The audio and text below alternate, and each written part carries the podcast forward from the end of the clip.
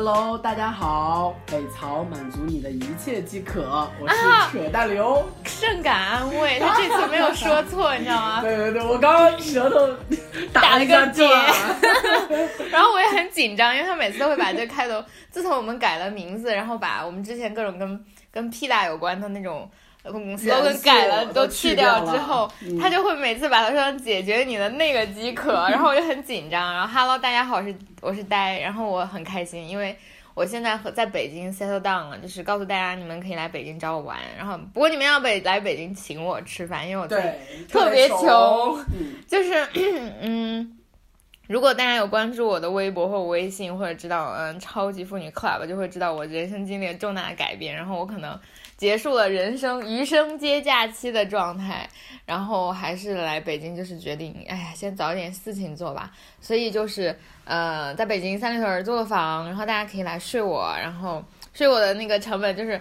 就是请我吃饭，给我买盒饭。嗯，可以给他买一周的那样一个果蔬，然后也可以蹭一下他家。对对对对对，就是我是欢迎大家来。那周末不可以，周末我夫要来。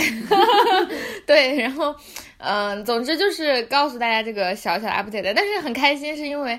回到北京就会和思义特别近，我们两个两家住的就十分钟，十分钟。两家，这他妈进入什么时代了？难道就是我们已经塞到档了，然后是一个邻居的感觉？有这种感觉啊？嗯，好像是哦。我们在就本科毕业之后，从来没有一周见两次，但上次就是这样啊，就周三见了一次，今天见。对对对对对，就这次本期节目。对，嗯，本期节目就是我们在周三和 Aloha 的 CEO，对对对我们要重点介绍一下，就是北曹的听众中居然有一位是知名的 LGBT。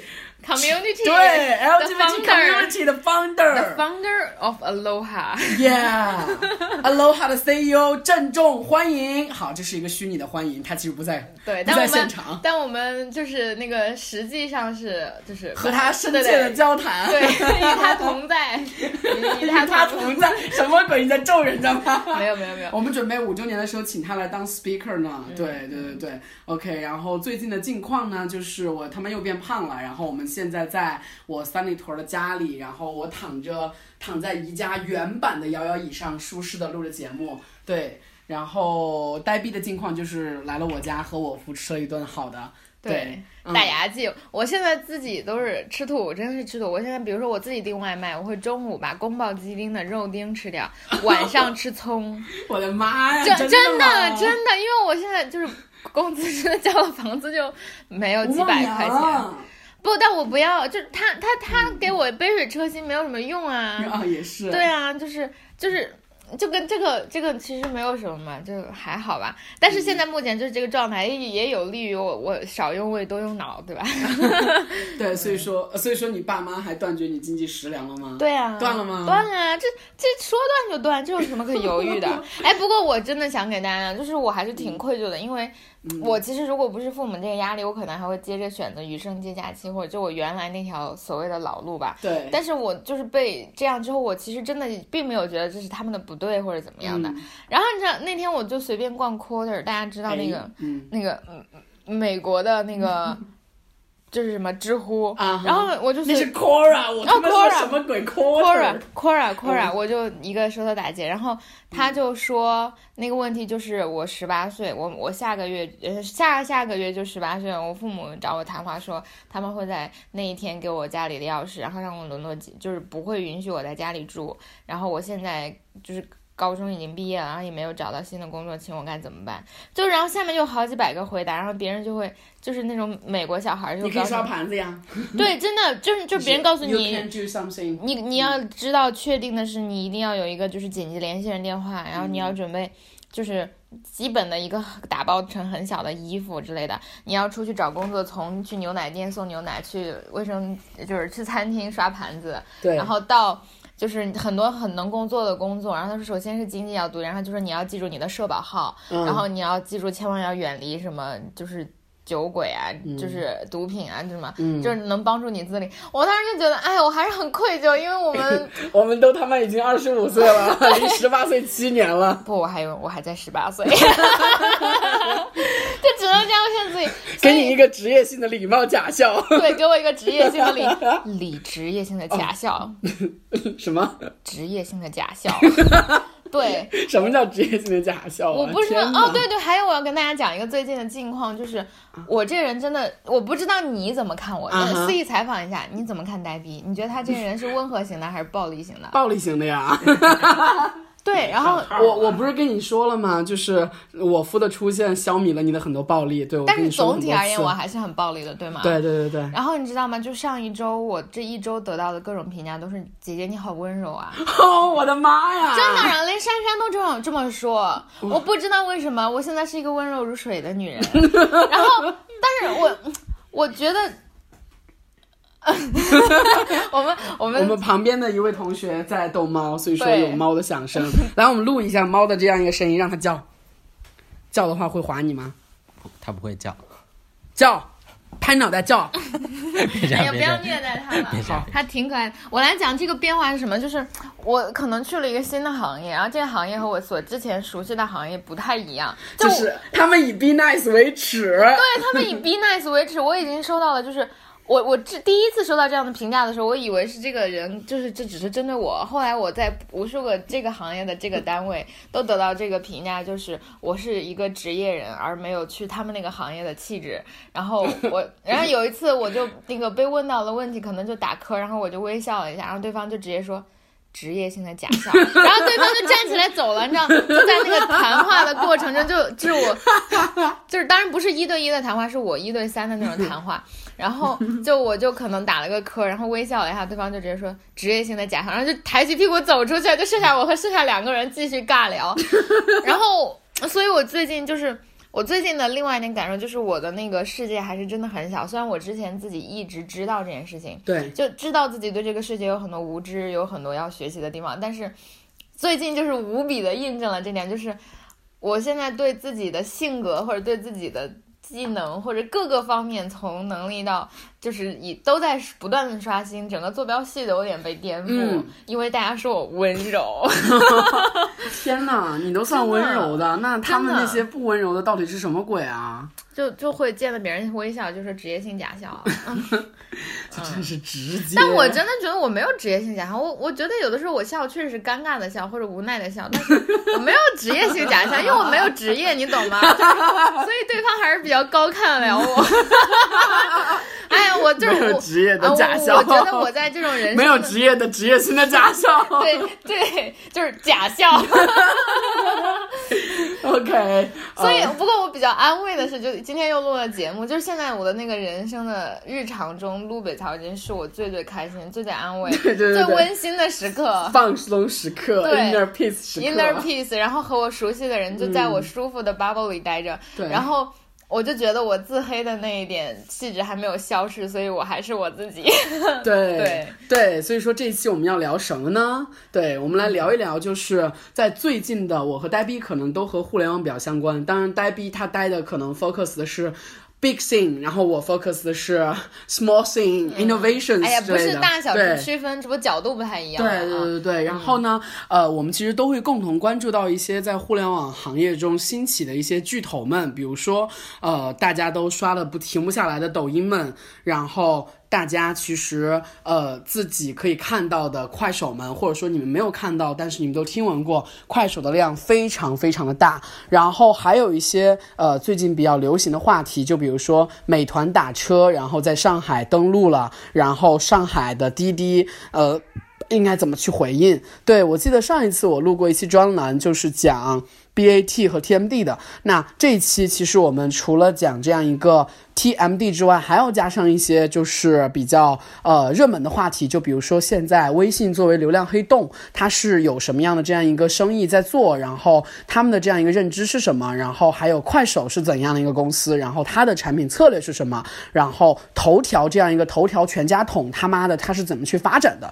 对我觉得呃这也是我最近这一段时间进入投资行业的一些思考，所以说想分享给大家。对，可能就是我们也会穿插一些我们自己的一些。感性的认知，对，所以说我们先从头条开始。大家知道我是在头条待过几天的人类，六天，对对对对对。然后头条这个公司是一个非常非常优秀的公司，就是可以说头条这家公司在现在中国互联网格局中，在线上的这样一个产业中，对，因为其实互联网分为 A 面和 B 面嘛。A 面是线上维度的，B 面是线下维度的。那 B 面可能有一些呃，像滴滴啊，然后像美团之类的。然后 A 面可能是一些线上的。然后 B 一面和 B 二面，B 二面可能更 focus 在在纯的这样一个线下和线上的联动。然后 B 一面可能更 focus 在像阿里、淘宝、拼多多之类的这样一个电商。然后 A 面可能就是一些线上，黑面的线上，我我之前在节目中说过，就不具体再阐述了，阐释了，妈的。然后腾讯是一个巨大的帝国阴影，然后就是头条，对，所以说今天我们重点来说头条。头条在现在的线上互联网行业中，简直真的是他妈的四境之内无敌手。第一个，头条是张一鸣自己从九九房 CEO 退下来之后，自己做的一个呃资讯类的这样一个 APP。但是他做这个之前呢，其实做了很多很多 APP 的尝试，做了搞笑囧图，然后做了内涵段子，然后之后。发现了今日头条，本质上来说，今日头条是一个个性化的这样一个内容分发机器。那它满足的是我们，当我们需要消费内容的时候，OK，那我们可以有什么选择？我们可以自己去读书，对吗？我们可以自己去看电视，我们可以自己去读新闻，我们可以自己去通过订阅号、服务号来订阅这样一个新闻，消费这样的内容。我们也可以通过朋友圈，OK，现在。今日头条通过这样一个所谓的机器学习的方式，它可以直接让我们越来越多的在这个 A P P 里倾注多的时间之后，它越来越多的了解你自己偏好什么样的内容，它推给你的也是这样一个内容。所以说，它的本质逻辑是说，当你机器学习在你这样一个足够长的用户之时长之上，它可以越来越了解你，然后越来越推送你越来越喜欢的多的东西。OK，这导致了什么样的后果呢？第一个就是今日头条本身的那样群用户，他会越来越习惯在今日头条上消费他喜欢、习惯消费的内容。这个导致的后果就是不是后果，是好的结果，就是日用户的日使用时长极端高，七十分钟以上。大家知道，如果说在中国互联网 APP 之上，日平均使用时长在七十分钟以上的这样一个 APP，其实是非常非常可怕的。然后呢，我们自己在头条这样一个日使用时长足够高的情况下，我们会发现。头条的这样一个广告库存会变多。什么叫做广告库存？就是当他要做一个 APP 的时候，其实本质逻辑还是要商业变现。商业变现在 APP 上的这样一个根本大法就是卖广告。那你卖的广告可以是电商，可以是 APP，可以是游戏，对吧？那你其实本质的逻辑是说，你在一条一条的信息流图文中去插入广告的这样一个呃图片。那如果说当用户使用时长足够的长，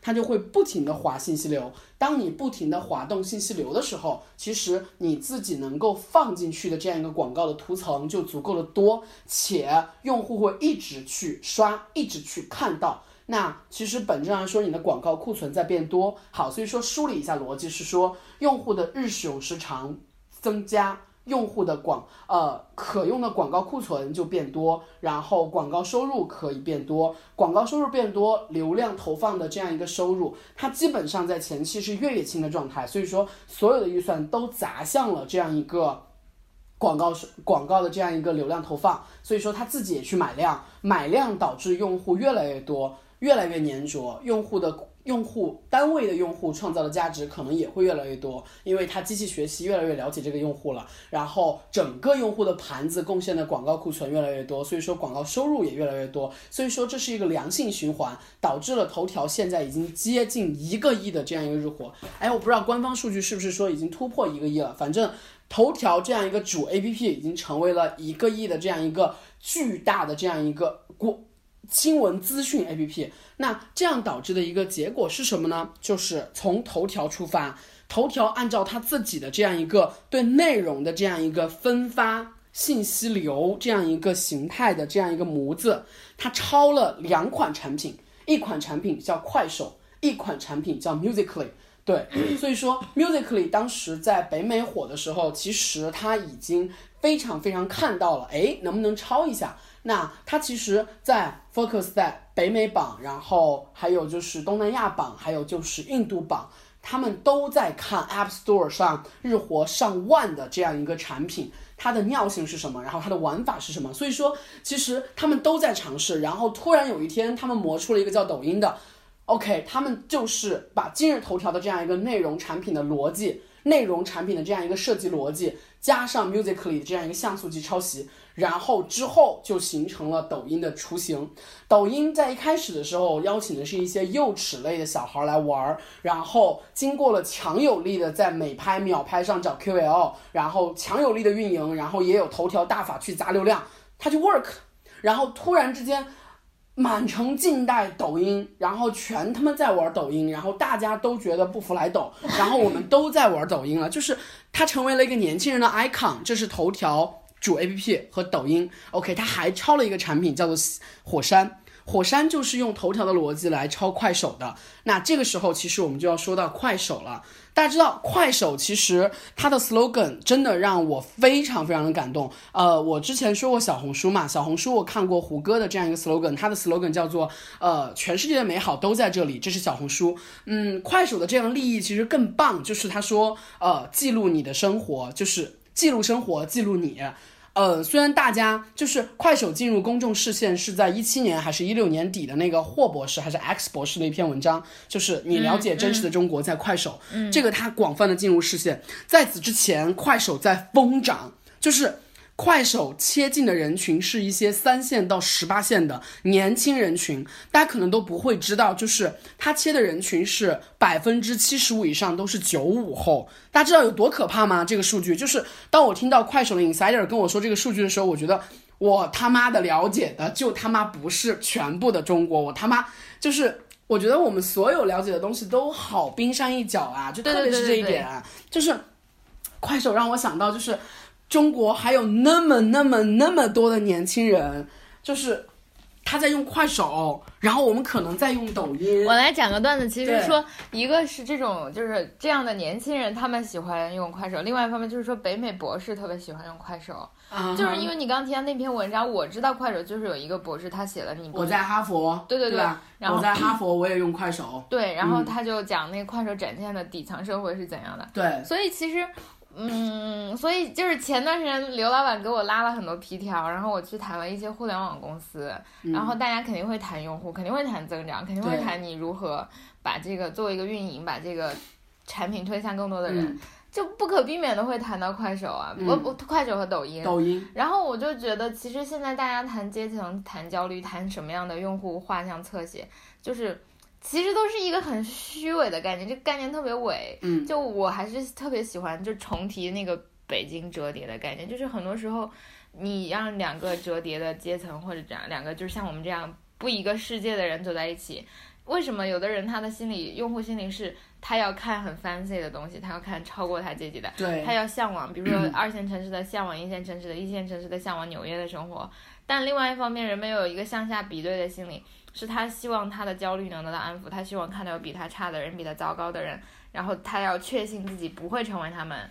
所以其实你你你怎么确定一个产品的调性，或者做到它是不断的给你带来幻想，还是不断的给你带来安慰？我感觉这就是怎么说呢？是快手在展现，就是带来一种这样的折叠的效应中做的比较就是。好的，但我不得不说，说实话，就是我这两个产品都没有用过。我如果不是为了学习或者去看或者想知道，就是人人都在用这些东西，但我却没有用过，我是真的不会用的。而且我看了之后就是看不下去，也看不进去，因为我看的时候都很滞后了，都已经很晚了。然后，因为我是一个全新的用户嘛，我也没有之前就是那种用户数据或者偏好，所以它推上来的东西就是真的是。我不太能理解，快手是这样的，抖音还好吧？抖音就相当于我翻过抖音了，小咖秀之类的，但是。我觉得我一直很疑惑的点在于，为什么抖音可以保持这么强劲的生命周期？因为其实无论是小咖秀，还是说，对，就是小咖秀，小咖秀红极一时嘛。我们玩过小咖秀，我是知道的。对啊，但是但是觉得自己很老，你懂吗？对，这样就就没了，你知道吗？就特别可怕一点是在于，抖音可以保持如此强劲的生命周期。我在想为什么，然后想到了几点吧。就第一点是说，抖音其实是 UGC 式玩法，什么意思？就是。用户可以不断的去创造自己想要玩的那些方式。而小咖秀其实是官方的 official 的去 generated 这种玩法，这种玩法其实本身其实没有太大生命力的，还是要呃让群众的智慧来发明和创造。你刷抖音才会发现，我操，中国他妈的会员的怎么这么的多？对，然后继续说，就是呃，我们看快手其实和抖音有两种就是维度吧。第一个维度就是他们更像什么呢？就是如果说我们可以简单的理解的话，那我觉得快手和抖音其实都在线上产品的两个维度上去平衡。就是线上产品，如果说要呃分为两个维度的话，其实呃更可以分为一个是媒体维度的，然后一个是社交维度的。对，这是两个极致的点。那怎么理解呢？就是如果说你极致到媒体维度的东西的话，其实就是一个一对多的，可能是说你自己有无穷多的这样一个 QL 和无穷多的这样一个 PGC 的力量去贡献内容，然后有一些 C 端用户来消费你。那极致一点就是好奇心日报或者说财新传媒之类的。那我们其实都是一个 PGC，我们是一个嗯信息的这样一个守门者。那如果说抖音极致一点成为那种的话，那其实网红和我们的消费者就是一个隔离的状态，然后就是一个单边传输，然后呃消费者给予一些反馈和点赞的状态。对，当然其实大家都会尽力的把抖音和快手往社区和社交方向去扯，为什么呢？因为如果说从内容的分发效率来讲的话，社区甚至就是最最最最高效的，肯定是社交的分发。因为当你呈现的是一个社交分发的时候，你消费的内容其实和别人消费的内容本身是 base 在你的社交关系上的。对，这也可以解释为什么微信在这个层次上就非常非常的有价值。为什么？因为它从一个即时通讯的这样一个侧面，有了那么多的人用微信之后，他发现。微信这么多人用了之后，它会沉淀如此密集的社交关系，而这样一个社交关系本身可以让它形成朋友圈，可以让他的朋友圈产生朋友们分享的音乐、图文消息、图片，OK，然后还有文字。所以说，我觉得就是社交关系可能是每一个线上产品都期待去拥有的。对，所以说抖音和快手相比的话，那抖音可能更像媒体。为什么？因为其实头条在做它的时候，仍然赋予了它头条的基因，就是千人千面的个性化分发。而千人千面的个性化分发，其实会让每一个 KOL 或者每一个用户，他其实没有特别特别多的这样一个社区和社交的这样一个关注关系。它其实就是在消费内容，所以说抖音上的主流人群并不生产内容，而是消费内容。他们演的可能是 show，OK。那快手不一样，快手的 slogan 和产品的利益其实都期待大家去记录自己的生活，所以说它百分之三十的流量都会随机分发给那些 C，它期待快手的用户产生某种粘结和关系。对，所以说它在这方面至少。走向社区这方面走的比抖音更远一些。OK，我们来继续说头条的这样一个增长策略，就是头条第一个，头条的主 APP 本身它带来了非常非常丰厚的广告收入，而广告收入可以让头条持续性的买走 BAT 之外的流量。什么叫做 BAT 之外的？因为当头条成长为一个巨大的流量怪兽的时候，其实 BAT 都不会卖量给他。所以说，现在他只能去买 BAT 之外的流量，一切流量通过买买买来解决。他的买买买除了广告投放的这个买买买之外，还有投资并购。就比如说前段时间他收购了 FaceU，FaceU 的用户也是千万量级的，对，千万量级的日活用户，所以说也是非常非常可怕的。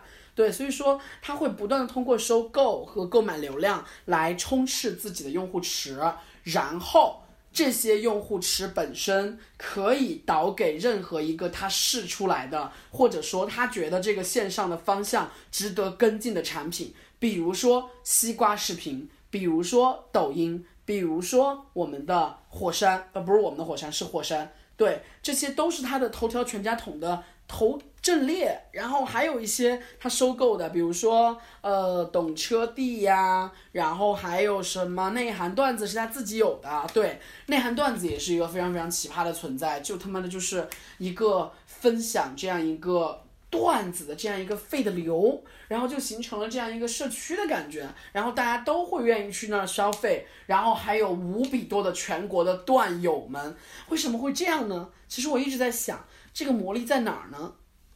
对，然后头条基于这个产生了收入，然后购买了流量。好，第二点是说，因为他有收入，所以说他拼命的高薪去招聘很多很多的人，他招聘了很多很多。呃，看起来都非常非常牛逼，且真正也很有牛逼的这样一个人。他们内部有一个概念叫做人才冗余度，就是人才冗余度的意思就是说，头条第一个，我他妈要把那些优秀的人全他妈招到我下面；第二个，我自己就算他妈的没有什么业务，我也要让他们来，我就让他们去试新的业务。所以说，头条 literally 就是一个孵化器的感觉，他有钱，我投你一个 team，然后你来做新的项目吧，你就做吧。做成了，我就用流量来导给你，灌给你，你就成为下一个抖音，你就成为下一个西瓜，你就成为下一个，呃，内涵段子，下一个火山，特别可怕。所以说，四境之内无敌手的第一点就是它的资源特别可怕，它的这样一个流量矩阵让快手真的。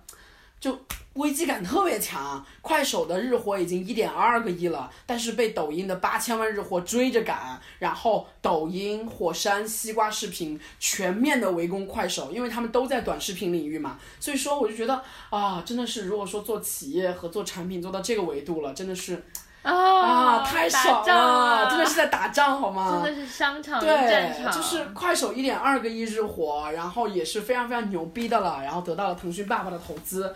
嗯，我觉得有一点非常重要的就是，可能微信朋友圈的这样一个用户时间在被快手、被抖音侵蚀。就是人们如果说消费的形态变成了短视频之后，那我觉得这样一个产品形态可能就真的是抖音和快手更适合。那请问，腾讯爸爸在错过了头条收购头条失败的时候，他会错过快手吗？快手的 founder 一定想独立上市，投腾讯已经投资了快手，腾讯可不可以把快手全部吃掉呢？啊，就我觉得特别特别奇妙，就腾讯肯定很焦虑，因为当用户的时间流动，特别是在线上。线上用户的时间的任何流动，只要大批量的流动到外，其实都会引发腾讯的焦虑，因为腾讯其实是做线上的嘛，然后它做社交，它做游戏，其实都和一个核心指标有关，就是用户日使用时长和用户活跃，特别是使用时长，用户的使用时长意味着腾讯可以挣多少钱。阿里的核心在于交易的笔数，所以说用户的交易有没有在你这里？百度，哦天呐，这样看来百度好遗憾哦，百度抓的是什么？百度似乎还停留在 PC 时代，抓的是流量入口。然而他妈的那个流量入口已经没了，PC 流量入口即将消亡。你看我的爸爸妈妈，他们是跳过 PC 时代的。他们直接用了移动互联网时代，且可能他们大规模的百分之九十多的时间都放在了微信上。微信已经成为最大的一个入口了。当然，我们只有讲微信，微信自己革了自己的命，就是它不允许自己从产品设计中，它让所有的人都没有流量分发的能力。它的流量分发只集聚在。他做了一些入口，可以给予一些流量的这样一个入口，但是他不做核心的这样一个像头条这样让谁有流量，让谁更有播放量这样一个规则式的这样分发。对，这是微信的这样一个。然后我们继续说，那继续说快手，我觉得就是头条的核心在于团队足够的有韧性和执行力强，且资源足够强悍。这个资源包括钱，包括流量。这个执行，我就举个例子，他们会把所有 App Store 的榜日活一万以上的下一遍，体验一遍，盯着他们任何一个变化。值得抄的马上抄，马上 run，马上 MVP。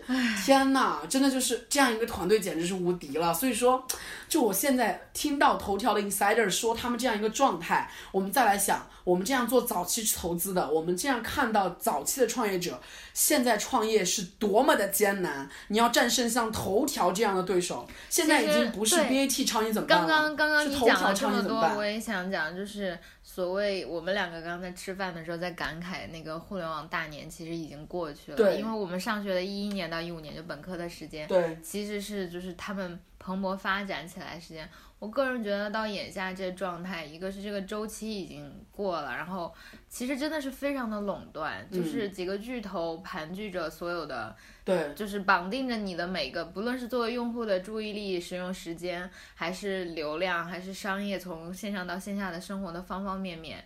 而且他们也已经和，就是他们纵向横向都有已经非常非常深入的那种侵蚀，嗯嗯，所以其实对于现在而言，你去互联网公司已经变成了去传统公司了。啊，是的，是的，对，对，我觉得它就是国企了，呃它对就是国企。当然，它的战斗力可能不一样吧。对快手和头条的战斗力可能更强、b 嗯 a t 可能更像互联网的大公司国企了，对但它确实都很很国企了，因为它的人足够多，对而且它作为一个够多，它作为一个这么庞大机构，有几千几万人，对然后在全世界各地有这样的部门，所以这是一个，啊。我倒不是说从它有国企 style，而是而是想想它已经变得非常的传统，对。它就是你比如说它的业态其实和和国企还是非常不一样的，对。嗯，它从不论是孵化各种各样的项目，呃，以及灵活性上，但是我想讲的是，对于新的小的，比如像我们北曹这样，就是星星级的、灰尘级的，就是就这样的机会可能会非常，就不是说我们其实一直都不曾有机会，对，而且其实曾有机会也跟他们是共生的，就是你可能去他们的平台，是的，你你明白这我说的意思吗？就不不拿北曹，北曹不是一个非常好的例子，就是如果你是一个小的那个创创业者，你的成功的路径其实很有可能是被他们收购或者成为他们的一部分，对而你在形成挑战他们在直接和他们，比如说四足鼎立或者五足鼎立的机会几乎是没有了。嗯嗯，这其实是全世界性的，因为在国外也是这样的，就像 Facebook 像这样的大公司，然后。呃，以及我现在觉得就是这个的技术更新和周期，就比如说互联网，比如说我们现在做各种各样的产品让大家来玩，它的技术内涵是没有变化的，它还是通过旧的技术去实现新的就是功能，呃，然后所以这些这也让为什么一旦出现了新的事物、新的技术，大家会非常非常的关注，就是所谓的区块链。当然我并不懂区块链的，但是各个方面吧，就不论是之前区块链之前 VR，再再往前是 I 嗯 AI 啊、就是智能，然后等等等等等等很多，就各各行各业。其实我觉得这种来自商业的更新的力量，其实是有很多好处的，因为大家都逐利，而逐利本身就是一种进步。对，嗯、但另外一方面就是我们会看到，创新者的机会，对，其实还是很这个空间是很窗口期过了。，或者说可以这样说，就是在移动互联网疯狂的时代，大家都充斥着去创业的这样一个浪潮中，其实本身就不是创业的这样一个常态，它可能就是机会周期，然后让泡沫浮现。那现在进入常态了啊！我还听过一句特别绝望的话，嗯，就真的特别绝望。你说吧他，说：“这个世界是属于 old money 的。”他为什么要说这句话呢？我跟一个前辈聊天，我说就是你为什么不去做区块链？他说区块链固然值得关注，但是现在去做的人，我不得不说他们真的是头硬，真的是头硬。对什么意思？如果说你赚到钱，那你投硬是 OK 的；如果说你输了，也是韭菜，也是因为你投硬。对你就算就在没有看得懂，就在看得懂，但是时机未到的这样一个，无论哪些点、看不懂，然后投机；看不懂，然后想去试；看得懂，但是时机未到，你不知道。无论从哪些点来讲，你都叫投硬。然后他想说什么？他说核心逻辑在于，如果说区块链真的可以像他们说的一样，BTC 炒到了如此高的价值，其实都会撼动传统的这样一个货币体系。它没有创造交易，但是它成为了货币，它必然会引起 old money 的这样一个反弹。而这些世界上的永恒的 great power 都是掌握在 old money 手中的，old money 不可能让它成长到这个量级，所以说这个终极的这样一个也不会像想象中那么的高。然后这不是重点，我想说的就是、这个世界属于 old money，我就反问他一句：那请问 BAT 是 old money 呢？那请问 TMD 是 old money 吗？他说他们即将是了，他们已经成为了 new old money，就是他觉得这个世界的终局是被垄断，但是我们这些人，我们自己的终局，我们自己最好的终局就是加入垄断，好沉重，但是我不得不说这个好真实啊。嗯，OK，继续说。嗯，头条、快手，然后头条是这个逻辑，快手呢？快手这个公司啊，之前是一个呃快手 GIF 和一个即将倒闭了的产品驱动型的公司合并的。对这点不得不佩服快手的投资人啊，真的是好牛逼啊！投出快手，投出头条这样的产品啊！天呐！鼓掌！投出这样的产品的投资人啊！天呐！所以说，真的就是要和优秀的人握手。我们能不能找到在这个年龄阶段和我们在所思所想非常 match 的人？然后能不能和他们产生碰撞和思考？能不能在他们，比如说我们之后要创业，或者他们之后要创业的时候，互相合作，或者说就是我当投资人，我投他们。就我觉得核心逻辑还是要投优秀的人吧，其实，因为其实机会切口，如果说大家想的评估的那么多的话，其实核心在于谁去执行这个切口，谁对这个切口的执行理解的够深刻，才会执行的够 OK。所以说，我觉得还是要和优秀的人握手。怎么和优秀的人握手呢？只有不断的去提升自己吗？然后 social 吗？勾搭吗？哎，这是最近我的困惑。所以说，请大家如果说觉得自己很优秀的话，请来勾搭我，请来让我勾搭你。哎，嗯，不过真的说实话，我觉得没有捷径。对，就刚刚听完你说那个，我们不得不加入垄断，其实真的。哎，心里一凉，但是其实没有什么，我觉得我们就是在一个对，但是仍然有机会嘛。我们是光脚的不怕穿鞋的，所以说 我们当赛的就在那里了，对吧？对对对。所以说我们无论做什么，其实都是有益的。嗯。那只不过就是，如果说要以终为始的想终局的话，你非常清醒理性的认知到这一点也是 OK 的。嗯。对，就是，唉，唉，要有多么多么强劲的力量，才可以成为张一鸣那样的人。嗯，我听他们说，我听源码资本的同事说，张一鸣是一个进化能力非常强的人。你知道张一鸣是谁？你知道。对，进化能力极强。然后我就在想，当他在几年前创办今日头条的时候，他想过吗？啊，真的是时光变迁啊！然后我在看我老板，然后投出一个独角兽，然后经历过完整上市，从他的天使伴随到他 IPO，三四年还是五年。天呐，我就觉得他们这些人啊，好可怕，好怕，真的是好可怕。就是经历 IPO，从他的天使一穷二白到他的 IPO，嗯，我好害怕。就是做投资最好的、最大的魅力就是在于此了，可以和一个创业由生至死，或者由生到 IPO，或者由生到收购。唉，唉。真的是很感慨，因为对啊，我们就是不敢想。但说句心里话，我现在觉得就是我可能是因为我自己最近特别那种不是那种方向上的迷茫啊，而是就是看到想走的方向，但是达到目标性的这样一个看到了目标，但是看不到那个路径。路径。然后我就觉得就是就是就是现在，比如说你给我介绍张一鸣很厉害很牛逼，然后他们是怎么怎么一步做起来的。How to be。但是我觉得这个操作是不可以被。对，被被范式化或者规模化，不像说你拿起筷子夹菜，把菜放到嘴里，你就吃到这块肉了，你明白吗？是的。所以我就很有的时候就是我并不是说把它当做一个成功学的或怎么样，而是我在。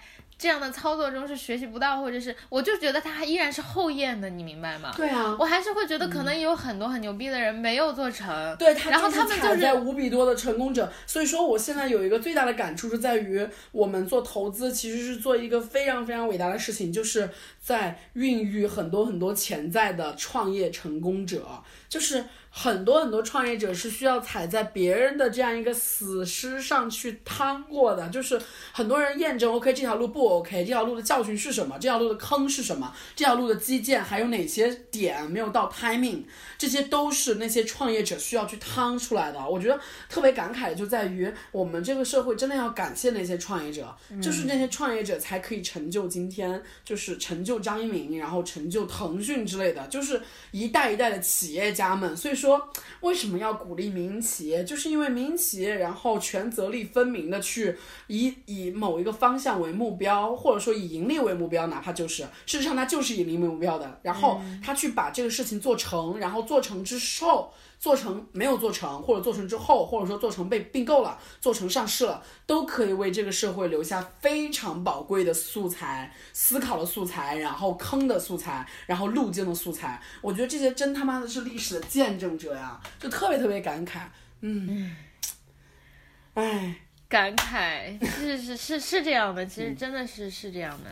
对，然后最后再说一个消息，就是美团最近在南南京，南京其实美团已经耕耘了一到两年了，然后最近它在上海，我已经在朋友圈纷纷看到朋友们用美团打车了，天下苦滴滴久矣啊，看来，所以说滴滴和美团要进入鏖战了，啊、很 tricky 一点在于，当美团和滴滴去拼补贴刺刀的时候，美团补贴十块钱，滴滴如果说照样补贴十块钱，它的成本积量是不一样的。因为滴滴可能有一千万司机的话，它就需要补贴一个亿一单，一个亿，因为每个司机补贴十块钱一单的话，那就是一个亿。但美团其实都是吃了滴滴的存量，所以说它永恒的在吃滴滴的存量，所以说滴滴的这样一个策略真的还挺难的，对。而且我觉得滴滴做外卖也不是那么的那个啥，就我觉得美团做打车吧，吃喝玩乐，然后顺便打车，然后很顺遂。但是外卖这个滴滴来做，我说不出理由啊。但是我觉得 something goes wrong。对，我觉得，哎，我之前听过谁说，但我忘了。不过我现在真的觉得这个世界好神奇，因为有一次我坐就是滴滴或者 Uber 或者现在的中国 Uber 就是滴滴啦，是，他的那个司机就就是天津人嘛，就是你姓嘛，你猜嘛，就是就是你猜你今天发生什么？我今天发生什么事了？我说怎么了？你才骂。他说。我今天遇到这么一个怪事儿，我接下我不会再用天津话说了，就是用普通话转述。哎呦，我夫，来，我夫同声传译，请来，请同声传译一下就是来，你说一下，你说啊我来说话同声传译啊。好啊，这个司机说：“你猜我今天遇到什么事儿了你猜我今儿遇见嘛事儿了？？”嗯，这事儿特别奇怪。这事儿吧，不是奇怪，嗯，让我先笑一下。然后那个司机说：“这人都太疯了，奇怪了。人都疯了嘛。”嗯，然后我今天有有三个人叫车，今儿哎有仨人打车，人不上来，把餐盒放我车上，人都不上来，就把餐盒放上来，然后让我直接送到目的地给我钱。让我送到目的地，哎，然后再给我钱。你说会不会想办法？他多省事儿啊！他搭个车，他人又不用去。你说这么多灵啊，都会想办法，打个车人都不去。好 好，好谢谢谢谢我夫的那个出场。天津话支持，对 对对，我天津话真的很奇妙，这什么话？我觉得有点像都山东话，好，好像语言陕西话，就是 这这里插一点闲话，据说就是从语言学的那个陕西语系吧？你是分？分析，不是，嗯就是天津话是一个孤岛，它的周围的北京话或者是烫山话和和。就是就是河北都不一样。anyway，我们扯回来，嗯就是当时我就会觉得，哎，这真的对。是，就是当时的 Uber 其实有非常非常多类似的有钱人这样去干啊，嗯。对，而且还差遣 Uber 司机从那个地儿，然后再到那个地儿，嗯。再回来，就先去取，然后他的起点是戳在那个餐厅，其实我个人觉得，这真的是也不能说所谓的跨界，这样就说很浮夸的一个概念，对。就是其实人们对出行的需求，其它是。就是我现在想批判一点啊，我个人觉得就是我们的认知建立在我们现在这种社会上普遍的分类，比如说文科理科，这是一个很粗暴的分类，对明白吗？？明白。然后然后嗯这种文科理科其实差距，文科和文科之间的差距，可能和文科和所谓的文科和理科差距，同同意这同意种这种类目分类学的，就是嗯在以前的旧观类念目建造的这样一个刻板印象理是解，对，是很不很不正确的，以以至于现在我们的这个认知，就比如说我个人刚刚说的这一个出租车司机帮你去送外卖，但他其实是在出行的活动中，他就他从商业讲可能是出行这一类和外卖这一类，但外卖有有送外卖的，交通是外卖生意中的很重要的一部分，而一个人我要去某个地方吃东西，其实出行只是他的手段，而是我达到这件事情的目的之一，但是他在商业版图中的分类似乎是不那么一样的，那现在就是因为这种。啊，等会儿，猫要猫要喝我的水，然后，所以我觉得其实这也是一个怎么说呢，非常本质以及以及突破我们这种这种就是对世界以这种文理科这种粗暴分类的这种，方我最近式，我最近所以它也是一种对你刚刚跟我说的那个变化，让我想到一个我自己最近要教育我自己要掰过来的这样一个教训吧，就是我之前一直沉迷于线上，沉迷于就是我自己的舒适区，就是做内容啊，做线上啊，体验产品啊，然后呃体验内容领域的那各种各样的文娱界吧。但是我发现其实这个世界本质，其实文娱是 cover by 商业的。就是不只是做增长，不只是做流量，其实我们做投资是要看商业本质的，而商业的本质包括了很多很多行业，你都需要去看。就比如说你刚刚说的那个饿了么呀、美团呀之类的，如果说他要做外卖的话，其实本质上来说，第一个是 BD 商家，然后让商家上来；第二个是它的这样一个物流体系，这个物流叫做同城短途物流。对，然后第三是它的补贴，如何通过补贴让更多的用户进来选购外卖？如何通过砸品牌让更多的用户产生对你这样一个饿了么和美团的认知？我觉得这些都是商业，都是可以算数的。嗯，我最近特别大的理理解就是在于，我需要自己突破自己的舒适区，不要沉迷于只沉迷于线上。我可以只看线上 to C，因为我不擅长看消费品牌，但是我一定要知道这个商业是怎么回事儿。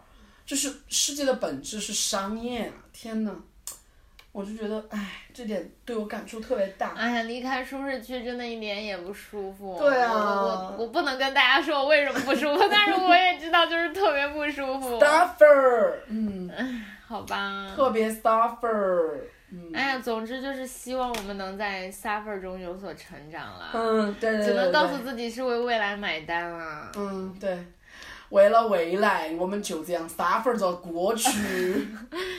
好吧，那好吧，这期节目期就到这里。对，然后我在这里就是表扬思义，这期节目只说了一爆了一次粗口，然后呃，因为 不是爆了 N 多次吗？我自己都觉得。是吗？可可见你知道吗？我的舒适区就是听你爆粗口，听妈逼。对，听，然后就是之前我们可能都在节目中自觉或不自觉的，就是会经常带这些话，就是我们的风格如此了，然后。就希望大家多担待，然后都是朋友。哎呦，什现在么鬼？都是朋友我。现在要变成社会人了，你懂吗？都是朋友在家靠父母，在外靠朋友请大家打钱到幺七七零幺二六六二四幺。对，我就带着这种职业性的假笑，对，又跟大家呃混了一期节目。嗯、总而言之就是，呃，就是我们哦，对了对了，这期节目都没有碧池哥哥。哦，对，我们没有说他是吧？是的我们在开场白的时候也没有说这期没有碧池。对哦，你不要以为碧池在盯着屏幕，然后在围观我们，他没有在。对，碧池很他消失了，靠。碧池很忙，而且我们今天是一个不太寻常的录节目的时间是晚上，对所，以他可能倒不过来。嗯然后嗯、其他就，哎，就请默默支持我们吧。然后最近我来复盘一年，就是我前段时间搞了那个超级妇女 club，、然后大家给我写邮件，其实我真的就是。还是挺感动的，因为我最近这段时间过得真的是蛮蛮惨的，然后我真的在特别过不下去的时候，就翻大家给我的邮件，就我现在有一百多个邮箱的那个信封，然后我真的觉得就是，真的是何德何能，谢谢大家陪我们，然后谢谢你们，就是就是很多人给我讲，他他是听了我们节目四五年，然后他在他怎样很难的时候听到我说的一句话，那个时候就有一个草友，但是就这也算是匿名嘛，因为有一百多个，你也不知道自己是谁。就是他说他有次在分手的时候就特别难受，听见我讲别的事情，讲到你必须。你从这个高峰到下一个高峰，是必须要经历一个特别低的低谷，就是因为你从这个山的山头必须走下来，你才能爬上上一个山头。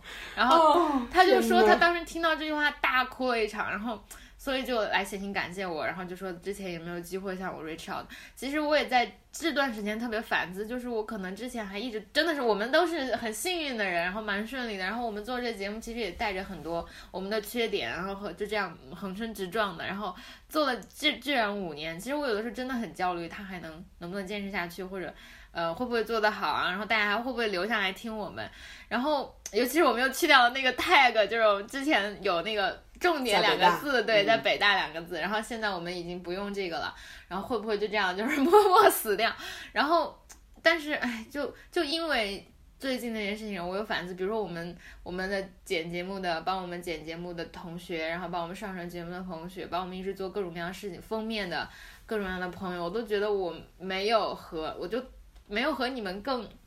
更多的互动或者去了解你们，对我而言真的其实是莫大的损失，所以就是真的欢迎大家走入我们的生活，然后有机会，无论是你们来三里屯请我吃饭，还是嗯在微博上给我们留言或者给刘 C 打钱，都是方式之一吧。然后祝你们晚安，祝你们早安，我们我们下期节目再见，拜拜拜。And you, and you, and me.